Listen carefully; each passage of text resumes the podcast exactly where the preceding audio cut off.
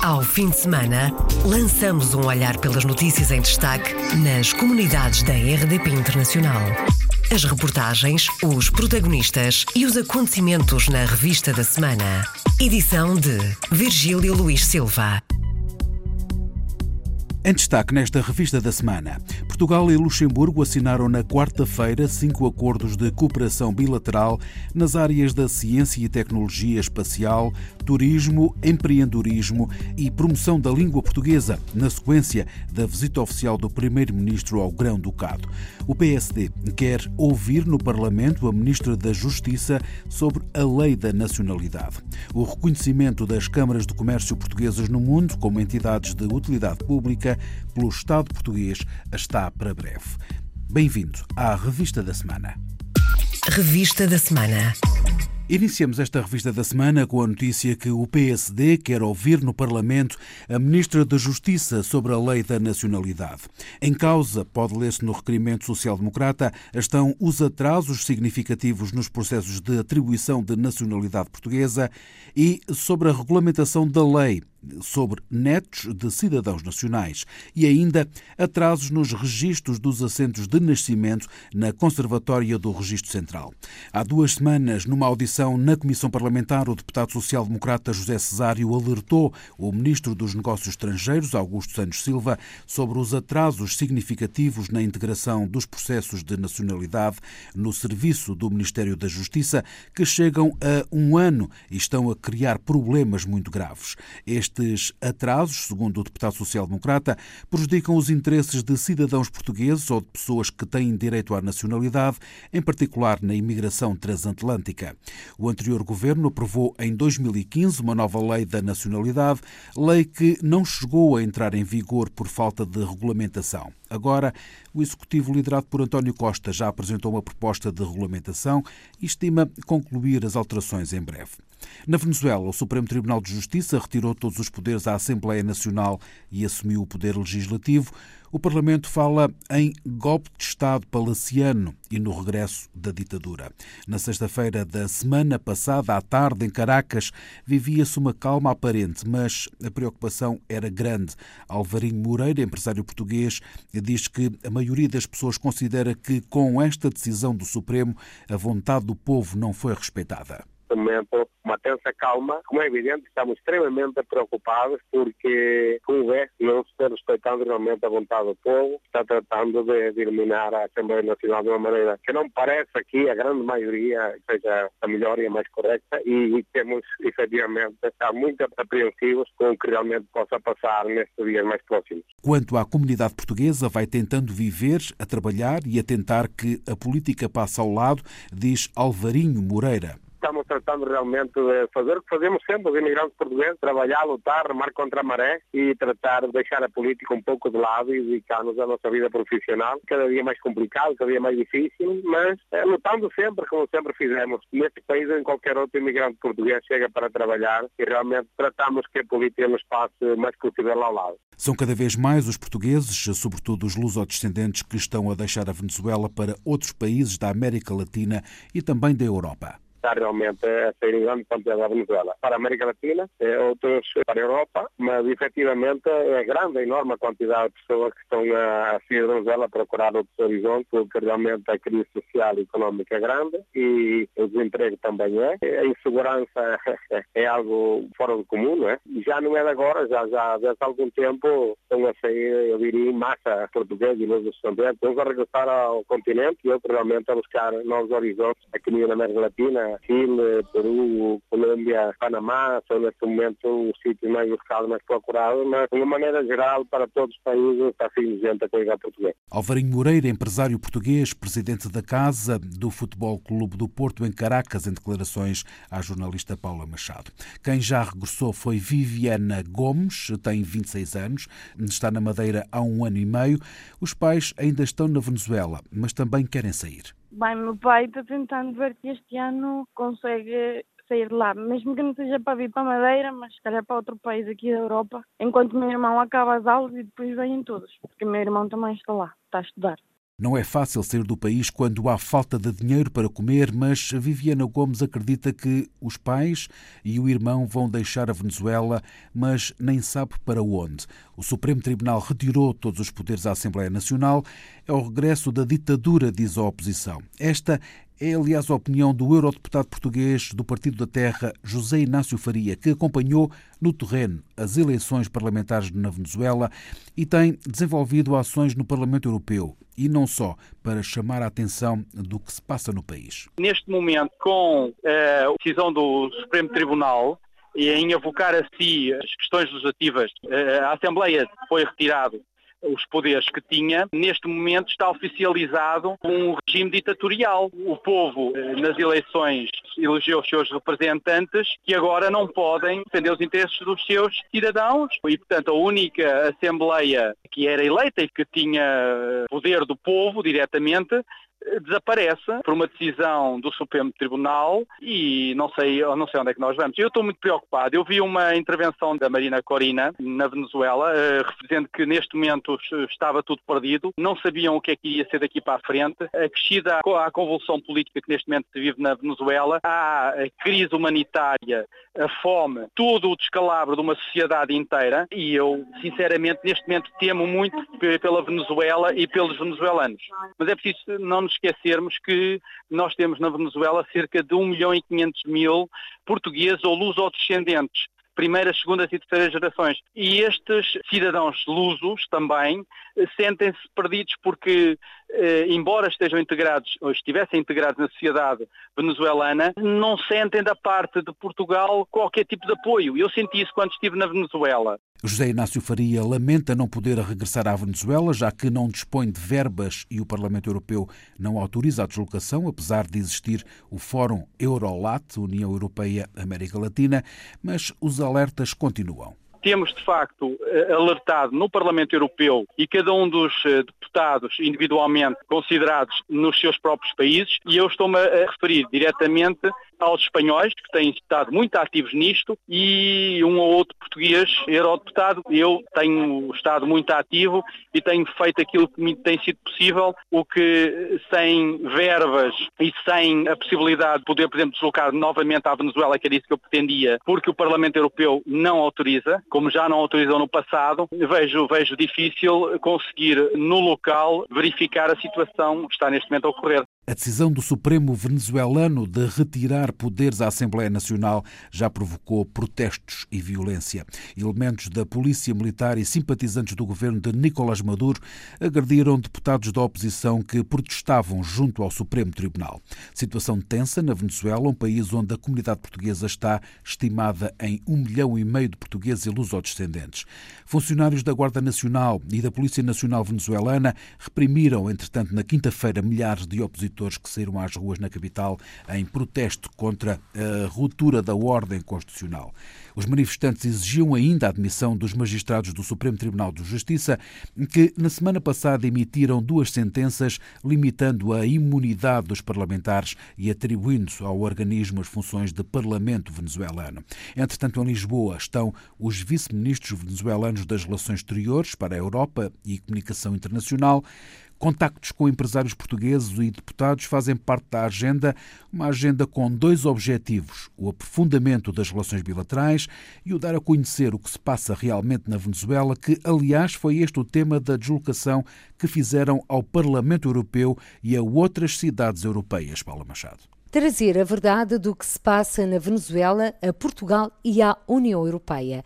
É o que trazem na bagagem os vice-ministros venezuelanos das Relações Exteriores para a Europa, Ivan Gil, e da Comunicação Internacional, William Castillo. Estamos sendo víctimas de um processo paulatino de intervenção em Venezuela solamente por ter uma conduta diferente a la, a la que se obtiene nos centros mundiais de poder. Desde logo dizem que não houve golpe de Estado e justificam a retirada pelo Supremo dos poderes à Assembleia Nacional. A Assembleia ha destituído reiteradas vezes al presidente da República. É um poder enlouquecido. Com Caracas a ser palco de manifestações diárias, fica a declaração de William Castillo. Venezuela es, sin duda alguna, la democracia más viva, más vigorosa de América Latina. Nuestra polarización, que si es real, ese debate se da todos los días. Enquanto Ivan Gil diz que não há crise humanitária na Venezuela, mas sim económica. As cadenas de comercialização começaram a colapsar e é o que ha generado a grande crise que se trata de vender em los medios de comunicação como uma crise humanitária. Não, é uma crise económica producto de um boicot, producto del decaimiento de los precios petroleros. E no que se refere a direitos humanos e presos políticos, William Castilho é claro quanto a Leopoldo López.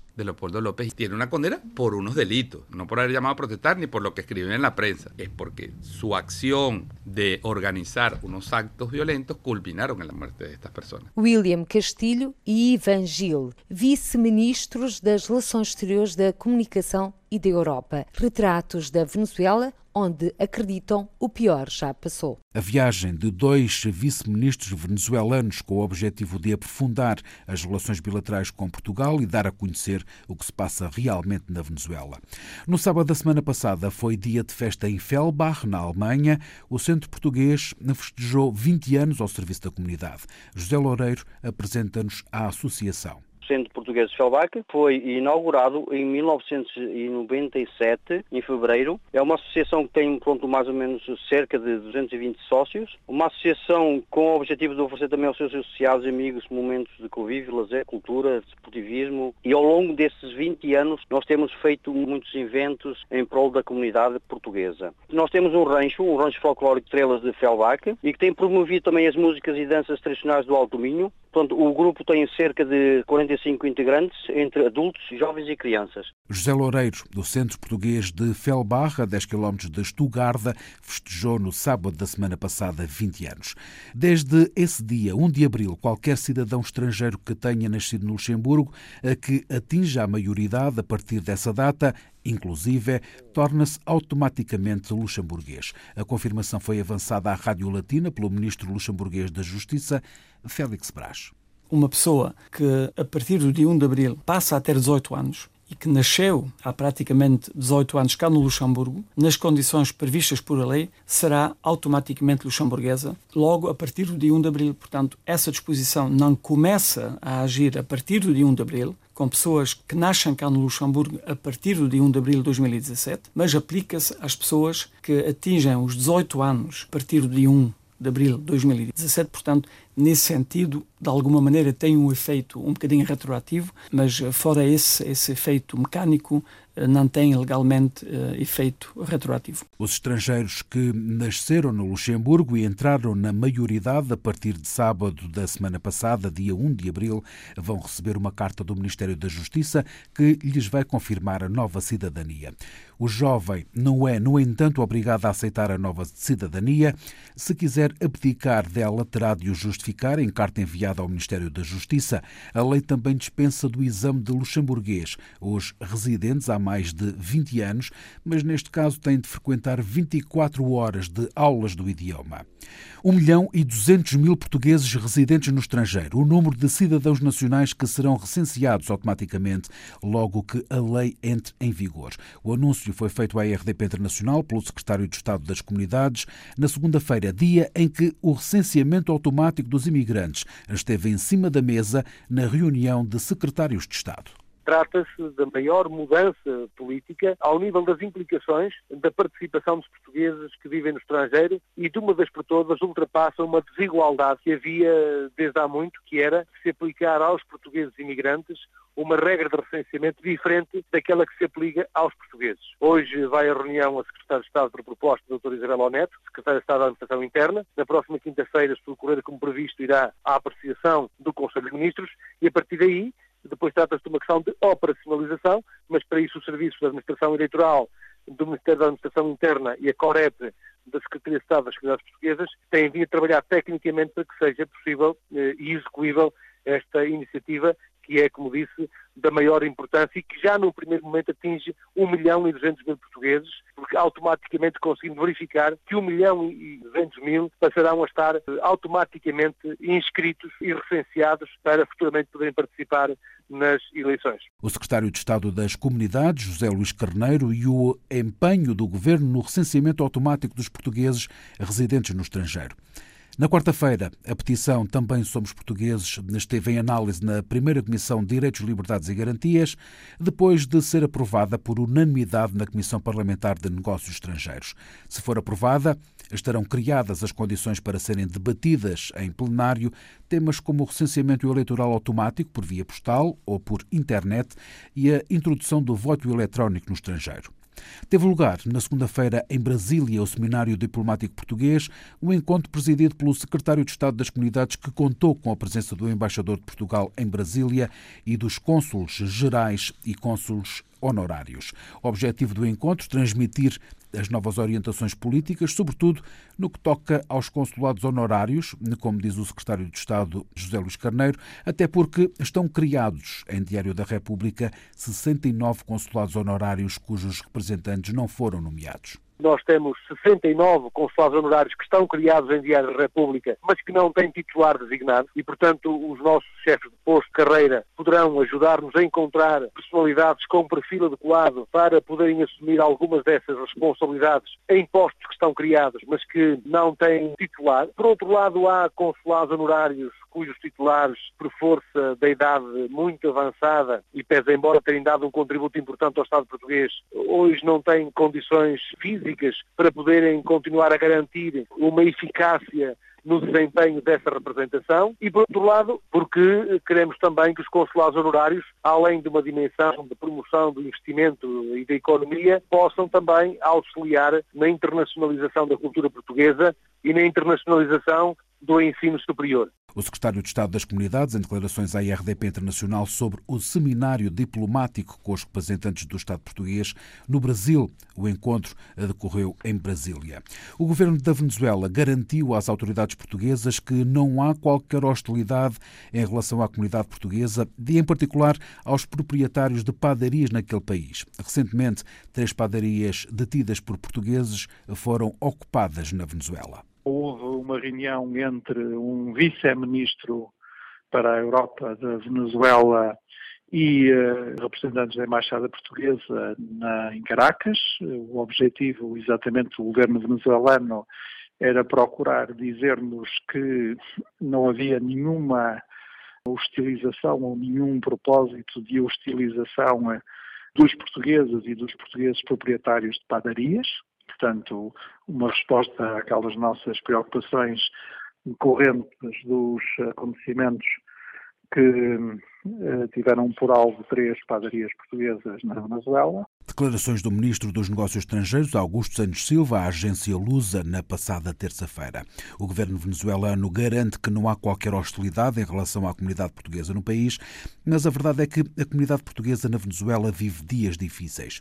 Durante o Conselho Regional na América Latina e do Sul, os conselheiros reuniram-se com o Ministro dos Negócios Estrangeiros e com o Secretário de Estado das Comunidades Portuguesas. O encontro é para fazerem o ponto da situação como explicou à RDP Internacional o secretário de Estado das Comunidades, José Luís Carneiro. Os conselheiros da Venezuela, que tiveram depois uma reunião mais particular comigo e com o Sr. Ministro dos Negócios Estrangeiros, em que nos procuraram sensibilizar para aquilo que se está a passar e onde nós também pudemos transmitir-lhes o que está a ser feito por parte do governo português para procurar, nos termos das nossas possibilidades, acompanhar eh, e salvaguardar os interesses legítimos dos portugueses que vivem em circunstâncias muito difíceis na Venezuela. O secretário de Estado das Comunidades, com as linhas gerais do encontro com os conselheiros das comunidades eleitos pela Venezuela. A reunião decorreu em Santos, no Brasil, à margem do Conselho Regional das Comunidades da América Latina e do Sul. O eh, reforço dos meios consulares e a lei da nacionalidade foram alguns dos temas em foco neste Conselho Regional por um lado, a necessidade de reforço de meios consulares, mas ao mesmo tempo também eh, saudaram muito este esforço de modernização que está a ser feito, nomeadamente a aplicação para telemóvel, registro viajante. Saudaram também eh, as questões ligadas ao ato único de inscrição consular, que também está em vias de vir a ser concretizado. Saudaram o espaço cidadão, mas eh, mostraram preocupação com as questões da lei da nacionalidade. Essa é naturalmente uma matéria que preocupa aqueles que vivem aqui no Brasil e querem obter a nacionalidade portuguesa, sendo descendentes portugueses, e também as questões ligadas ao recenseamento eleitoral. Ficou a garantia dos governantes aos conselheiros de que os dados nos registros de notariado serão resolvidos até maio, como disse à RDP Internacional o conselheiro do Brasil, Vasco Frias Monteiro o, o registro dos netos de portugueses, que realmente estamos com um problema muito sério, que o atraso está sendo muito grande, com a vinda do subministro dos Negócios Estrangeiros e com o embaixador de Portugal e o secretário das Comunidades Portuguesas, eu acredito que eles nos prometeram que até ao final de abril, no máximo em maio, estaria tudo resolvido. Quer dizer, isto é um assunto que nos interessa muito ao Conselho das Comunidades Portuguesas. O conselheiro eleito pelo Brasil, Vasco Farias Monteiro, em declarações à RDP Internacional sobre o Conselho Regional das Comunidades Portuguesas da América Latina e do Sul, que terminou na sexta-feira da semana passada em Santos. Portugal e Luxemburgo assinaram na quarta-feira cinco acordos de cooperação bilateral nas áreas da ciência e tecnologia espacial, turismo, empreendedorismo e promoção da língua portuguesa, na sequência da visita oficial do Primeiro-Ministro ao Grão-Ducado. Uma visita de um dia que correu muito bem, André Neves. Uma visita de um dia, mas que António Costa garante que correu muito bem ao nível da cooperação e da integração que o Primeiro-Ministro diz que existe para a comunidade portuguesa no Luxemburgo. Muito bem integrada. Sr. Ministro da Justiça é de origem portuguesa. Temos muitos portugueses nas mais diferentes funções, nas mais diferentes atividades é sempre referida à comunidade portuguesa como motivo de orgulho e de bom exemplo de, de, integração. Portugal e o Luxemburgo assinaram cinco acordos de cooperação nas áreas do turismo, iniciativa empresarial, financiamento de projetos de investigação conjuntos e ainda na área das tecnologias espaciais, que vai permitir a produção e utilização de microsatélites para observação da Terra, uma parceria que o primeiro-ministro do Luxemburgo também destacou. Sabem que o Grão-Ducado, Luxemburgo, decidiu investir num projeto futuro e Portugal também está interessado neste projeto futuro, que nos vai permitir também fazer exportação de recursos. O espaço é uma grande aposta para o futuro, em que Portugal tem condições únicas através do projeto que estamos a desenvolver à escala internacional dos Açores, nos quais a indústria do espaço do Luxemburgo pode dar um contributo da maior importância. Mas a questão do ensino da língua portuguesa dominou a visita. Portugal e Luxemburgo assinaram um acordo que António Costa diz ser inteligente, porque permite que as autarquias decidam, em conjunto com os pais, se querem manter o ensino integrado com aulas dadas em português ou o ensino complementar. À comunidade portuguesa, o Primeiro-Ministro pediu para que se recensie para poder participar nas próximas eleições locais. O reconhecimento das câmaras de comércio portuguesas no mundo como entidades de utilidade pública pelo Estado português está para breve, uma reivindicação antiga e sem custos monetários, mas que é fundamental para o papel que estas câmaras desenvolvem nos diferentes países em prol da internacionalização da economia portuguesa, como explicou Bruno Bobon, presidente da Câmara de Comércio e Indústria Portuguesa. É uma questão que era muito importante, o reconhecimento por parte do Estado das câmaras de comércio bilaterais que estão espalhadas pelo mundo. Como sabe, estas câmaras em cada país onde estão acabam por sempre ser vistas como representantes do Estado português. Apesar de não o serem efetivamente, são reconhecidas como tal porque representam empresários portugueses que se organizam na representação de interesses de portugueses e, portanto, de alguma forma, são vistas como alguma ligação aos portugueses, a Portugal, e, portanto, era fundamental que o próprio governo tivesse uma palavra a dizer sobre quem é que pode representar esses interesses dos portugueses e de Portugal nos países. Portanto, esse reconhecimento é um, uma questão fundamental para o governo português, mas é também para essas próprias eh, câmaras de comércio para que se sintam, de alguma maneira, ligadas à estratégia nacional, que possam defender os interesses portugueses de uma maneira mais eficiente e que, de alguma maneira, também sejam reconhecidas pelo extraordinário trabalho que têm vindo a fazer. Era esse o objetivo. Neste momento, o governo tem em fase fase de legislação este tema e, portanto, estamos à espera que saia para que seja definitivamente uma realidade que é fundamental para esta rede de câmaras que acaba por ser uma verdadeira embaixada de Portugal nos países onde estão instalados. Caetano Leitão, Miguel Setas, Bruno Boborn foram os convidados do programa Câmara dos Representantes. Em foco no programa o trabalho desenvolvido pelas câmaras de comércio portuguesas no mundo, nomeadamente no apoio à internacionalização das empresas portuguesas e à captação de investimento direto estrangeiro em Portugal.